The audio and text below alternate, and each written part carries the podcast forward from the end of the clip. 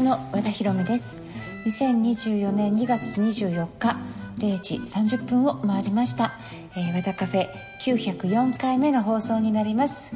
えー、もうあっという間に2月もあとわずかになりました、えー、なんか春すぐそこ楽しみですね。Now it's time to open 和田カフェ改めまして FM 富士をお聞きの皆さんこんばんは。和田カフェのオーナー和田博美です、えー、もうねあっという間に3月に、えー、なってしまうということなんですけど私、えー、3月はですねあの京都に行ったり和歌山の熊野古道に歩きに行ったりとかあの割と,、えーと、なんかあちこち行く感じがあるあと奈良夜中の深夜の奈良の海ずとりとかですねどちらかというと西もしくは南西方面の移動が結構入ってる感じがありますね。なんでこんな神社行くねんみたいな感じのあの神社好きではあるんですけど、えー、っと今2月の24日今月ですね2月末までにあの、えー、っと次の小説を、え、書き上げる予定なんですね。今頑張ってます。あのまだまだ荒い状態なんですけど一回ちょっとあのゴールまで行くっていうのが私の目標でして、えー、となでそれであの3月からちょっとまた移動が多くなるっていう感じですかね。はい、あの楽しみながらいろいろやっていこうかなっていうふうに思っているわけですけれどもあ3月あとなんか犬犬連れてどっか行こうかなとかでなんか人にもいろいろ言ってるんですけどいろんなところに行かなきゃいけないなってこう思ってて私実はすごいデブ症なんですよ。ほっといたら家の中にいてで結構私家ってすごく居心地よくしてるんですね。自分の家をインテリアとかも含めてなんかこう居心地よくしているのであまりにも家の居心地がいいから外に出たくなくなっちゃうっていうかねいいかなこのままでってなっちゃうのでここからねできる限りいろんなところにこう行こうと思ってます、えー、体験の時間ってそんなないんだなと思って。ってなんかあと皆さんがあと何年生きるかわからないですけど生きるじゃなくって自分の足で動ける期間って考えてでそこから月に1回旅行をするとかいや3ヶ月に1回旅行をするとかどっか行くって考えてももうねまだまだ日にちはあると思いつつも案外もうないんですよ。であのそう案外もうないなとかってあと30年生きると思っても誕生日は30回しか来ませんしいろんなことがあっという間に過ぎちゃうのがあっという間の人生なんだなってそれをまあどうやって楽しむかっていう時にこういろんなものを見てこう世界を広げていきたいであの私は神社が好きだからちゃんと神社に通っておこうみたいなねそんなことを思って、えー、なんかいろいろこう動こうという感じです。皆さんもあのなんかいろんなところにちょっと行ってみたりとか行きたいなって思うから行くんじゃなくってなんかピンときたりとか誰かがあそこ行ってたなってちょっとの行きたいでもね、でお金かかるとかねなんか旅費があって思われるかもしれないんですけど旅費よりもったいないのは体験しなかった自分の人生見たら何か変わる。何か気づく。そういうものをね手にしていただきたいなっていうふうに思います。日本人のパスポート所有率って18%っていうねほとんどの人海外行かないのかって私の周りって海外行ってる人多いから18%結集してんじゃんって思ったんですけどなんか海外もね是非行っていただければなっていうふうに思います。さて、えー、今週はですねメールのご紹介をします。そして今日もね前回に引き続きたくさん失敗して気づいた幸せのヒント36っていうね文庫があるんですけどもうちょっとこれ売ってないかもしれません。あの Kindle で出そうかなと思いますがそちらのエッセイから、えー、少し一部ね朗読させていただきたいと思います、えー、ウィークエンドの始まりは和田博美の和田カフェ。どうぞ最後まで楽しんでてください。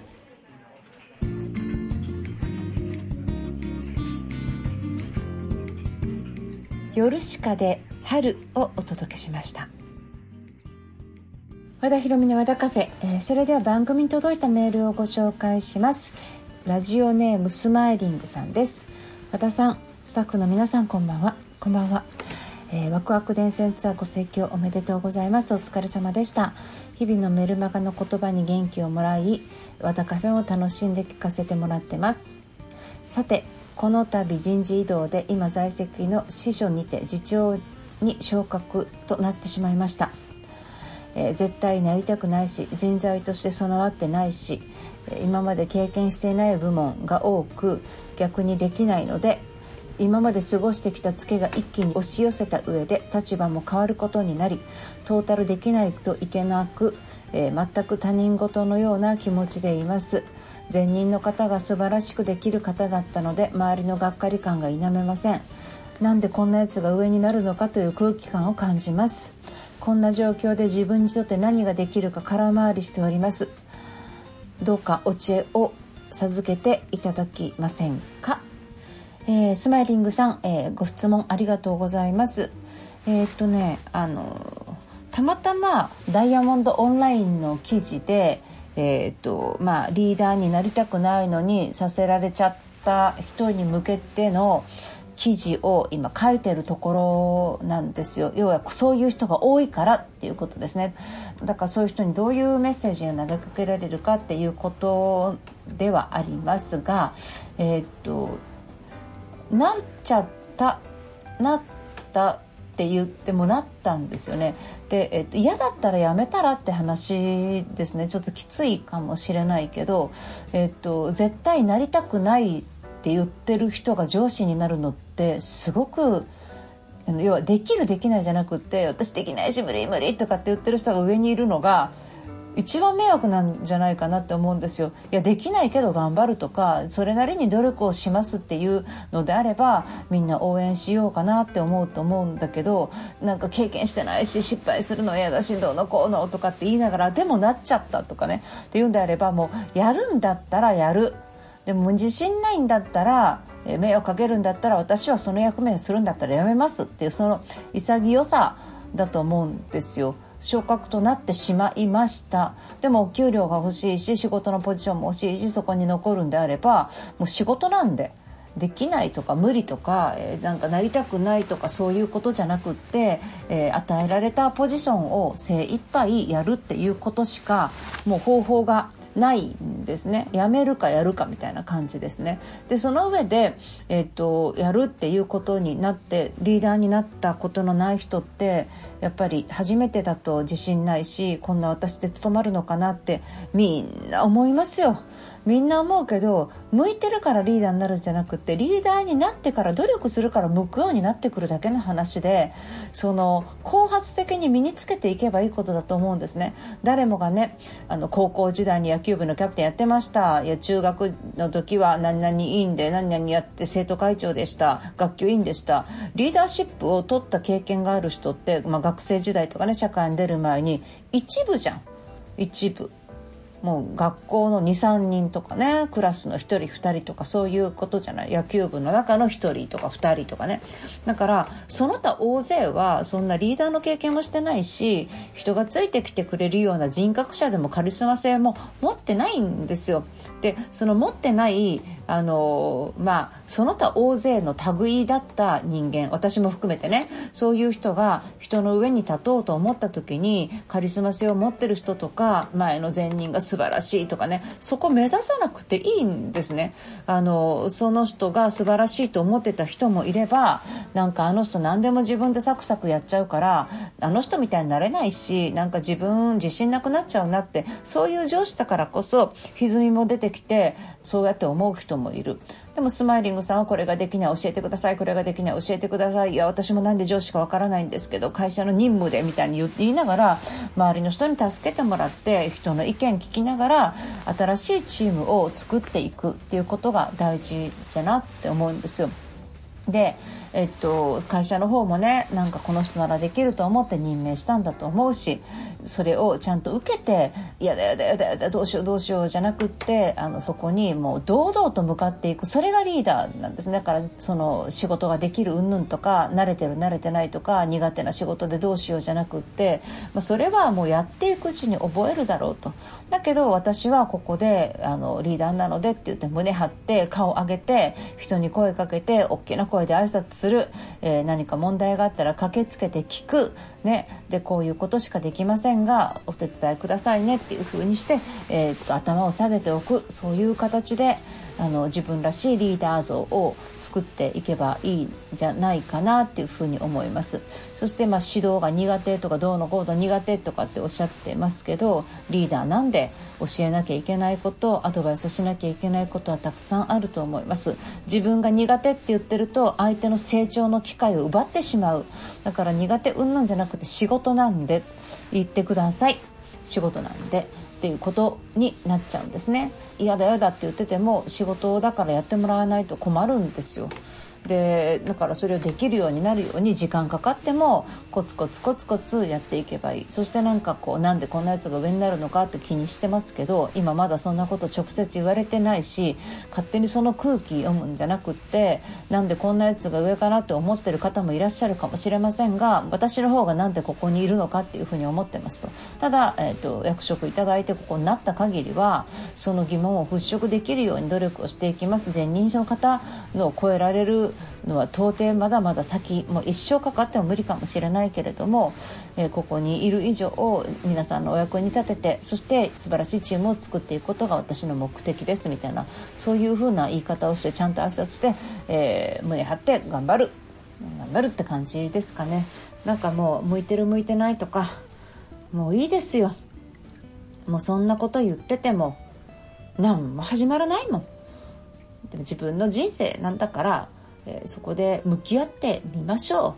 っていう感じですかね。自分のこれからの人生、えー、5年後10年後まだ働き続けようと思っていれば今回のこの経験は素晴らしい経験になるよね。だからもう苦労は買ってでもしろってことです。そうやって安全帯の中でこれならできるこれならできるこれなら慣れてるっていう仕事をこれからもし10年間やった時に脳の萎縮って半端ないと思いますよ。萎縮っていうか新しいこと全然できなくてね。慣れたところ見たところ既視感があるところ慣れてる人ストレスがない方法。でストレスがない環境にずっといるとやっぱりボケやすいと思いますね。なのでこうやってストレスフルなところに置いて自分で刺激をもらってそしてその新しい方法とかないのかなって考えてみる。それが、え、将来的に自分の最も大きな成長になってるからここで苦労したところで絶対に損はないっていうね。で自分は幸せな組織作っていくんだって決めてあの動いていけばえいい結果につながるんではないでしょうか。ちょっと途中厳しいことも言ったかもしれませんが、まあ、それが自分にとっていいなと思ったらぜひやってほしいし私はスマイリングさんに幸せになってもらいたいと思うので逃げててそれやるよりもじゃあ受けて立とうぜってやった方があの自分も成長できるし周りからの評価も高くなるよっていうことを、まあ、伝えたいなと思いました。ありがとうございました。わらカフェ藤井風で優しさをお届けしました。和田博美の和田カフェ。それではですねたくさん失敗して気づいた幸せ36のヒント。えー、その、えー、元になってるのはもう売ってないんですけど幸せレシピというねシティリビングというところでずっと連載していたのものをまとめたものになります、えー、こちらの第2章からですね、えーとちょっと朗読させていただきます。甘え上手も大切かも子供の頃母に対してしてしまったように寂しいからと相手を困らせてしまうとみんなが不幸になります。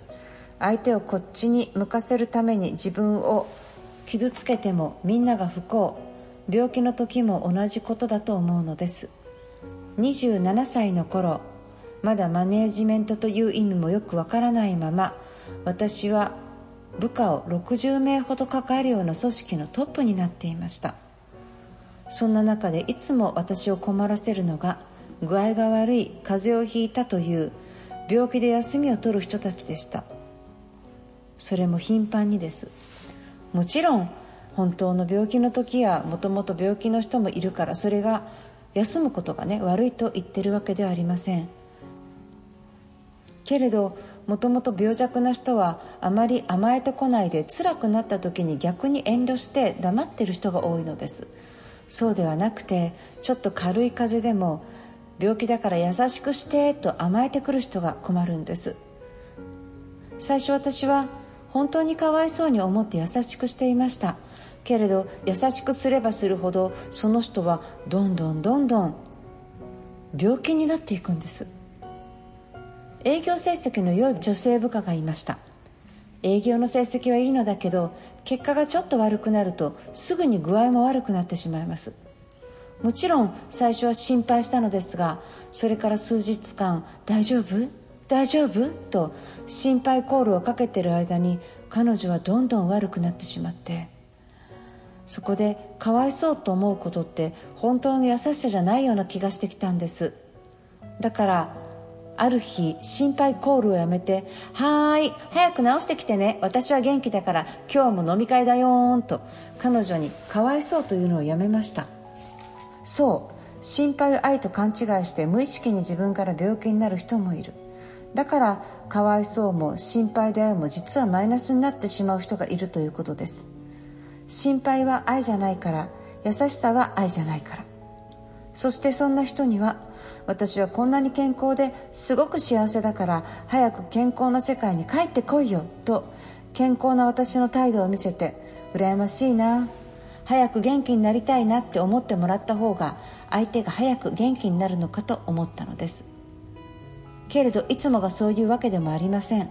誰だって弱くなることはある。私だってその一人です。実は最近頭が痛いなと思ったらいきなりおかんがやってきてブルブル震えながら耐えてたらそのうち吐き気に襲われて死にそうになったのです。ああ甘えたい。そう思ってスタッフについつい今日はしんどいのよと言ってしまいました。いつも元気な私がそんなことを言うのでスタッフの人たちも「もう今日は帰ってください。打ち合わせのアポイントもなんとか私が対応します」と心強い。嬉しいじゃないか。たまには自分に厳しい人は自分に甘えてもいいのかなと私は都合よく思ったのでしたえー、とこれねあの実話で私が部下を持ってた時に、まあ、そういうことがあって、まあ、本当に一回一回大変だ大変だなんか大丈夫大丈夫っていうのがだんだん面倒くさくなってきてなんか反応しなくなったんですね私が。でそうするともっとかまってもっとかまってっていう風になるので最終的に少しの捻挫なんだけど松葉杖ついてきたのよ。そのあなんかで「大丈夫?」ってみんな言うじゃん。まあでも捻挫ですねだからなんかそのなんか大げさになってくるってかまってししまうとそうなるっていうことを、まあ、感じてなので本当の優しさって大丈夫大丈夫とか心配してる自分が好きないうふうになんないで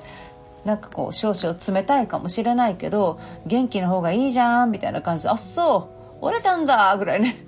そんな感じの対応してるとなんかポンって松葉杖掘ってなんかバカバカしい。やめたみたいなねなるかなみたいなねそんな風に思って対応をしていました、えー、皆さんはどうでしょうか、えー、ご自身にもね人間誰しもそういうところがあって子供の時に風邪になったらアイスクリームもらえるから風邪になると嬉しいとかね元気になりたくないみたいなことが多くの人あるんじゃないでしょうかでもそれね、まあ、たまにとか子供の頃だったらいいと思うんだけどずっとやってしまうと癖になっちゃって大人になって年を取ってそういうことで人の気を引くようにするってなんかかっこ悪いじゃないですか。だから早めにねたまにやってもいいたまに甘えてもいいけどしょっちゅうそれで気を引くのはやめたいなっていうことでした。わらカフェ和田博美の和田カフェ、えーと、そろそろエンディングの時間になります、えー、今日はねあの朗読もさせていただいて今度はちょっと今今売ってる本のね 朗読とかもあのしようかなっていうふうにちょっと思うんですけどまあ過去に出した本が多すぎるんですね。なんかこう廃本になっちゃったり粗冊書かなかったり寂しいですけどね。これをあの全部例えば音声に入れて私が読んで朗読を読んだやつをダウンロードするとかそういうこともなんかやりながらできるのかなとかってあのちょっと思いましたあので本を音で聞く Audible っていいと思うんですが Audible になってないものとかは私が自分のところでやってもいいみたいなねちょっとそんな風に感じましたのでなんかこう売ってないやつ全部そうしようかなみたいなねちょっと今思いました。また、えー、そういうことができればお知らせいたします。えー、それから、えー、私のパワースクール、これね、えオンラインサロンとかいうのやめたんです。全然そのイメージが全然違うから、オンラインサロンもオンラインスクールもできる前からやってますからね。